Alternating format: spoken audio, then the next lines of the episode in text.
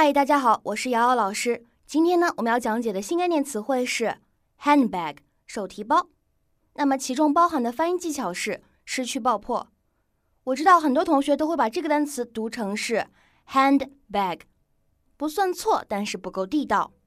因为呢，在这里 hand 当中的的和 bag 当中的 b 是两个爆破音。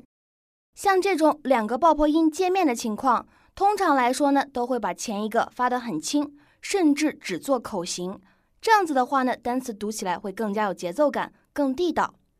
请同学们跟我来读一下：handbag，handbag，handbag。